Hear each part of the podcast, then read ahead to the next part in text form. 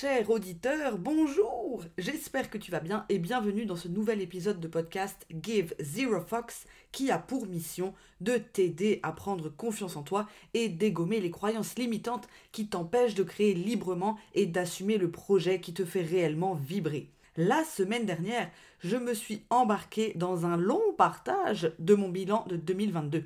Je n'avais prévu de faire qu'un seul épisode au début, mais comme je suis parti sur une logorée verbale de 25 minutes, je me suis dit que pour le bien de tout le monde, il valait mieux que je le découpe en deux épisodes.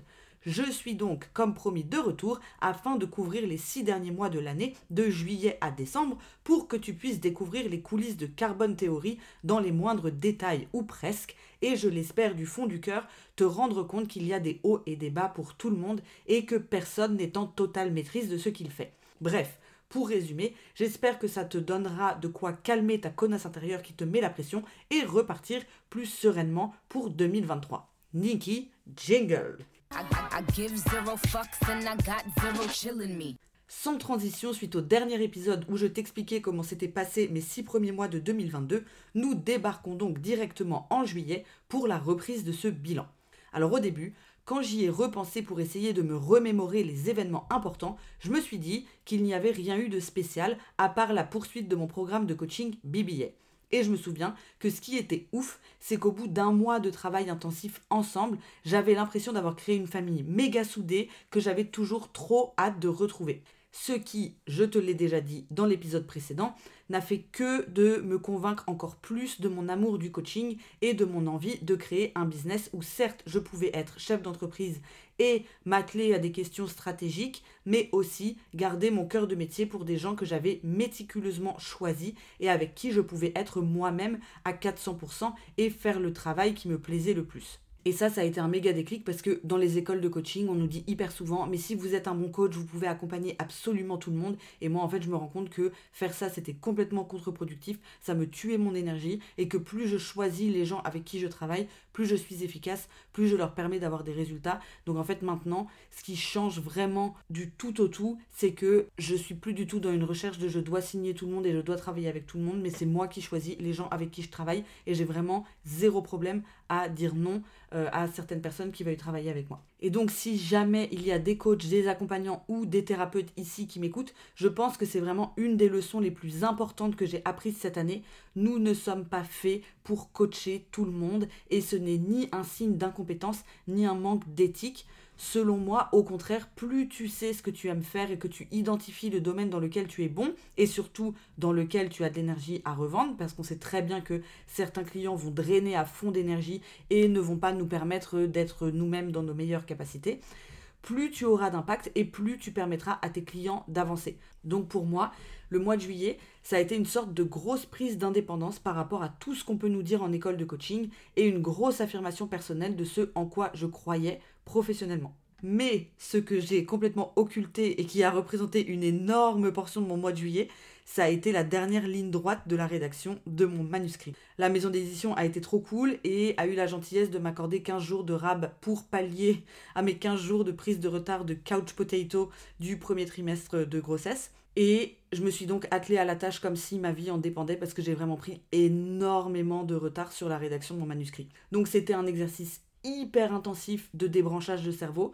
puisqu'étant donné que j'étais pas du tout en avance, j'ai opté pour l'option j'écris de la merde à fond, tant pis si mon style est dégueulasse et que la grammaire ne ressemble à rien, je dis tout ce que j'ai à dire et j'utiliserai la dernière semaine de juillet pour mettre mes dires en forme et rajouter les blagues et les punchlines, etc. Donc ma perfectionniste intérieure était évidemment en PLS, mais comme j'avais relu 300 fois Bird by Bird de Anne Lamotte, pour ne pas euh, aller à sa rescousse toutes les 3 secondes, ça s'est plutôt bien passé. Et donc je passe 15 jours comme ça à être vraiment la tête dans le guidon de l'écriture, à ne plus en pouvoir, à bouffer, dormir, penser, écriture 24 heures sur 24. Et arrive alors le jour fatidique du 31 juillet, qui était le jour du rendu. Donc moi j'étais à Saint-Malo, euh, chez ma mère. J'imprime en double tout le manuscrit qui doit faire 120 pages à 4. Et ma bonne mère, cette très bonne âme aussi, prodige de l'orthographe, de la rédaction et de la grammaire, qui n'a sûrement aucune idée de la tâche dans laquelle elle s'embarque, accepte de passer la journée avec moi pour relire l'entièreté de mon manuscrit et corriger les coquilles.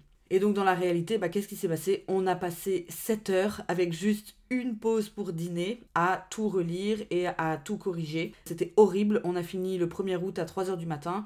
J'ai envoyé mon manuscrit et là j'ai fondu en larmes en me disant que c'était pas bon du tout, que c'était complètement indigeste, qu'on comprenait rien et que c'était horrible vraiment d'avoir tout relu d'un coup. Ça m'a fait un effet de mais mon dieu, quelle horreur, je peux pas rendre un truc pareil. Donc je sais quand même au fond de ma tête que je suis un peu dépassée, que la pression retombe, que j'ai aucun recul et que tout lire d'une traite en 7 heures, c'était pas une très bonne idée. Donc je décide d'aller me coucher, quand même de prendre le temps de me féliciter de tout le travail accompli et je me dis que je pourrais tirer des conclusions qu'une fois que j'aurai laissé le projet un peu décanté, que la maison d'édition m'aura fait un retour et surtout que j'aurai mis un peu de distance entre ce fucking manuscrit et moi. Ce qui fait que nous sommes au mois d'août, je décide de prendre un break d'un mois pour digérer toute cette folle année débrancher mon cerveau, faire autre chose que tu as fait et vivre dans mon Pinterest. Je t'explique, tous les jours que Dieu fait, qu'il pleuve, qu'il vente ou qu'il neige, je commence ma journée en allant sur Pinterest et en épinglant des images qui me font vibrer et que je souhaiterais voir se concrétiser dans ma vie. Donc j'ai un tableau qui s'appelle Vision où il y a potentiellement quelques centaines d'images et qui vraiment représente tout ce que je veux voir se manifester dans ma life. J'ai donc passé mon mois d'août à manifester, comme diraient ces bons vieux anglo-saxons, ma vie Pinterest, à kiffer mon quotidien comme jamais et à dire à toutes les personnes qui m'accompagnaient dans mes pérégrinations, que ce soit de faire des balades, de manger des gaufres ou de je sais pas quoi. Je leur disais tout le temps ah là là, mais là je suis trop dans mon Pinterest. Donc bref, un mois d'août Dutch Qualitat où j'ai pu mettre de côté les considérations existentielles, business, financières pour profiter au max et revenir en septembre rechargé comme une barrique. J'ai donc vécu ma meilleure life et on arrive en septembre et étant donné que j'avais laissé mes coachés pendant un mois et qu'elles aussi avaient pu prendre du recul sur leur travail avec moi, j'ai pris la résolution à ce moment-là de commencer le mois avec l'exercice le plus dur de la Terre, c'est-à-dire demander un feedback giga honnête et des critiques sur le programme Bad Beach Accelerator pour comprendre ce qui n'avait pas été, ce qui devait être revu, ce qui devait être amélioré en vue de créer le fucking best program ever. Donc je dis que c'est un exercice super dur parce que en vrai j'ai pas de problème particulier avec la critique, mais c'est quand même un petit challenge de prendre une semaine pour voir tout ce qui ne va pas, tout ce qui est négatif, toutes mes lacunes, toutes mes faiblesses, tout ce que j'ai raté. évidemment que c'est super important, mais c'est pas le truc euh, le plus agréable euh, et le plus confortable de la terre. En plus, comme mon soft spot en coaching et dans l'entrepreneuriat en général, c'est de ne pas pouvoir apporter satisfaction pleine et entière et perfection aux gens, bah, la perspective de me confronter à d'éventuelles déceptions fait que je procrastine pas mal dans cet exercice. Donc je finis quand même par me rappeler de pourquoi je fais tout ça, à me remettre dans un état d'esprit de constante amélioration et d'itération, à poser mon cerveau et à finir par envoyer un putain de mail à tout le monde pour pouvoir me lancer dans ce processus de feedback. Et donc du coup, ça valait le coup de ouf puisque globalement, mes clientes s'avèrent être vraiment trop trop trop contentes. Le programme récolte une note moyenne de 9 sur 10. Les filles ont trouvé ça super intelligible, elles ont surkiffé l'accompagnement et surtout, elles ont vraiment eu la sensation d'avancer énormément et d'avoir fait de gros gros progrès. Donc je suis hyper contente. Cependant, il y a quand même deux grosses ombres au tableau. Elles auraient souhaité que je travaille à la cohésion du groupe plus tôt dans le programme. Et surtout, là c'est vraiment un peu la merde, il manque un gros bloc sur l'acquisition de prospects et la communication une fois que la preuve de concept est faite pour qu'elles puissent réellement être autonomes et avoir toutes les clés en main pour développer leur business sereinement. Donc là, mon objectif étant de leur donner toutes les clés pour que leur business tourne, je décide de rajouter un mois d'accompagnement spécial acquisition pour répondre à leurs besoins for free, puisque moi vraiment l'objectif c'est de créer le best programme. Et comme je suis giga concentrée sur la création du programme BBA et le coaching de mes clients pour qu'ils soient vraiment transformateurs, ça fait que automatiquement j'ai délaissé le marketing et la vente et donc je ne fais pas d'autres ventes. Et comme j'ai été traumatisée par un trou de trésor en 2021, je décide donc d'anticiper et de relancer mon programme Guise Superstar afin d'une part de rentrer du cash, mais aussi de faire ce que j'adore faire, botter des culs et donner confiance à des porteurs de projets coincés au fond du sac. Donc là, j'arrive à faire venir que 5 personnes dans le programme, mais putain, pas des moindres. Et j'ai un giga déclic en prenant conscience avec ce lancement qui n'est pas très réussi qu'en fait il n'y a pas de vrai marché pour le travail de la confiance en soi et du dégommage de ses croyances s'il n'y a pas un projet pro derrière. Dans le sens où vraiment avec l'expérience et tout ce que j'ai pu faire, les chiffres montrent que seulement très peu de gens sont prêts à investir 1200 euros dans un accompagnement intensif confiance en soi juste pour aller mieux dans leur vie. Et donc c'est là que je décide de prendre une nouvelle décision que je n'arrive pas à prendre depuis des mois. C'est que en 2023,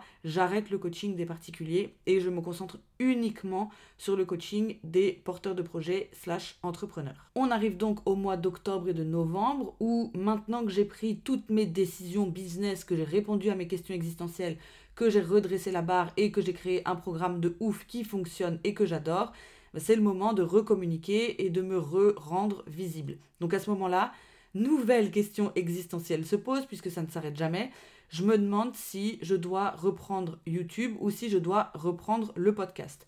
Et après moult tergiversations, je décide de reprendre le podcast pour toute la partie dev perso de mon travail et de reprendre YouTube après mon congé maternité, donc en mars prochain, pour parler de business et de stratégie. Mais au-delà de la communication, l'enjeu ici, il est beaucoup plus personnel. Parce qu'en fait, créer du contenu, ça s'est toujours avéré hyper compliqué pour moi dans le sens où je l'ai toujours fait d'une manière très très très chronophage et énergivore, euh, où je passais 15 ans à faire un fucking réel pour être bien sûr qu'il soit aussi pédagogique que drôle, qu'il fasse des vues, etc. Ou alors je me lançais dans le script d'un épisode de podcast en me disant que tout ce que je devais créer devait être niveau prix Nobel de la paix ou thèse de philo. Bref, je me compliquais la vie de ouf. Je voulais toujours faire des trucs super recherchés, des trucs super étayés, etc. Et donc bah ça me prenait 15 plombes. Et en fait c'était une putain de chienlit parce que j'arrivais à peut-être euh, faire un truc par mois, mais euh, si je voulais être régulière, bah c'était pas du tout euh, compatible. Donc j'ai décidé de me lancer dans un entraînement intense d'écriture libre où mon seul objectif était de choisir un sujet super précis et d'y répondre aussi naturellement que si j'en parlais avec une pote. C'est-à-dire avec mes idées du moment, avec mon ton, avec ma personnalité, mes lacunes, sans du tout chercher à ce que ce soit parfait, exhaustif, cohérent, complet. And Jesus Lord, je pense pouvoir dire sans exagérer que ça a changé ma vie pour Parce que ce dont je me suis rendu compte, c'est que en fait, c'est pas la création de contenu en tant que telle qui est chronophage, mais c'était le temps que je passais dans ma fucking tête à me juger, à restructurer 14 fois ma pensée, à me censurer, etc., etc., qui prenait du temps. Et donc, cette pratique intensive du débranchage de cerveau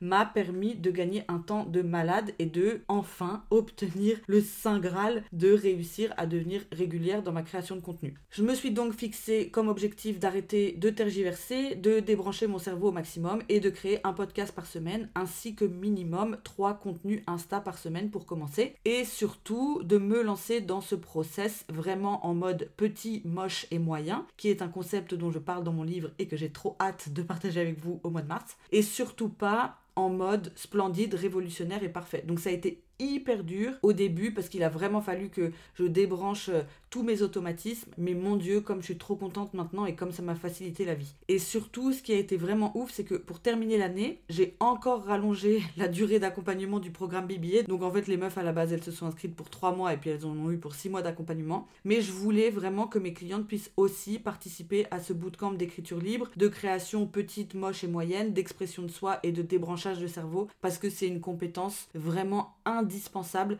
à la création d'un business. Et là, je peux vous dire qu'avec une stratégie business giga solide qui avait fait ses preuves, de l'accompagnement intensif, un bootcamp de création et d'expression de soi, du travail sur les croyances et un groupe de malades. Alors certes, ça m'a pris plus d'un an à mettre en place, mais ça y est, je suis convaincue que j'ai la fucking recette qui fait monter la sauce et qui permet à mes clients d'avoir des résultats concrets et des business avec lesquels elles sont vraiment méga alignées et avec lesquels bah, elles sont super contentes de vivre. Donc du coup, je respire. J'ai pris mon putain de temps depuis le mois de février pour faire du coaching de qualité qui me correspond. J'ai pris le temps d'évoluer, j'ai pris le temps de prendre des décisions et certes, c'était pas glamour sur le papier et je finis pas l'année avec des statistiques financières spectaculaires, mais oh my god, ça je peux pas suffisamment insister, comme je me sens solide, ancrée, en possession de mes moyens et surtout méga confiante pour la suite. Et ça, mais je suis vraiment trop contente et je regrette pas du tout d'avoir fait passer la qualité de mon coaching et une sorte d'honnêteté et de point avec moi-même avant de courir derrière des statistiques et des résultats financiers. Ce qui fait qu'on arrive au mois de décembre, je crois qu'à l'heure où je te parle, nous sommes, on est, ah, je viens de vérifier, on est le 9 décembre. Et bah là, je suis en préparation intensive de mon congé maternité. C'est-à-dire que tout ce que je fais en ce moment, c'est créer du contenu pour que tout soit programmé en avance et que j'ai pas à m'en occuper pendant les 8 semaines où je serai off. Je m'occupe aussi de relancer les inscriptions à mon programme Biblier pour que je puisse direct reprendre les accompagnements quand mon congé mat sera fini. Je remplis mon Pinterest de toutes mes intentions pour l'année et aussi bah, je finis par beaucoup dormir parce que je commence un peu à être KO. Et ben voilà, j'allais reprendre une phrase, mais en fait je crois que je vous ai tout dit. Pour les courageux et les courageuses qui sont restés jusqu'au bout, j'espère que ce petit bilan 2022 vous aura plu, peut-être vous aura motivé et surtout j'espère qu'il vous aura montré qu'il n'y a pas du tout qu'une seule manière d'être entrepreneur et que la remise en question et le temps font aussi énormément partie du processus pour beaucoup d'entre nous. Mais on est énormément à travailler aussi dans des business qui tournent et qui fonctionnent sans forcément euh, taper des euh, ça y est, j'ai fait 100 000 euros en un an de chiffre d'affaires, blablabla. C'est pas forcément le cœur de la réalité pour tout le monde. À l'heure où le podcast sortira, les inscriptions pour le programme BBA seront mises en pause, mais en tout cas, n'hésite pas à t'inscrire sur la liste d'attente en barre d'infos pour que je puisse te contacter dès qu'un de mes créneaux se libère. Je vais peut-être en réouvrir quelques-uns début janvier selon mon niveau de forme, mais rien n'est sûr. Donc euh, voilà, si jamais c'est un programme qui t'intéresse et que tu as envie de rejoindre, n'hésite pas à me contacter pour que soit tu sois sur la liste d'attente, soit je puisse te proposer des créneaux. Je te souhaite en attendant une magnifique fin d'année, de très belles fêtes si tu fêtes Noël, aussi beaucoup de courage à ceux qui ont du mal avec cette période. Et puis en tout cas, je te dis à la semaine prochaine pour un nouvel épisode. Je t'embrasse bien fort, mille merci de ta confiance et de ton soutien depuis ces quatre années de Carbone Théorie si tu es là depuis longtemps ou euh, de ton soutien tout nouveau si tu viens de débarquer. J'ai une chance folle de pouvoir vivre de mon projet, de pouvoir vivre de quelque chose qui me fait vibrer et que j'adore. Donc merci de me permettre de vivre ça. Et puis je vous souhaite plein de pour euh, l'année 2023. Bisous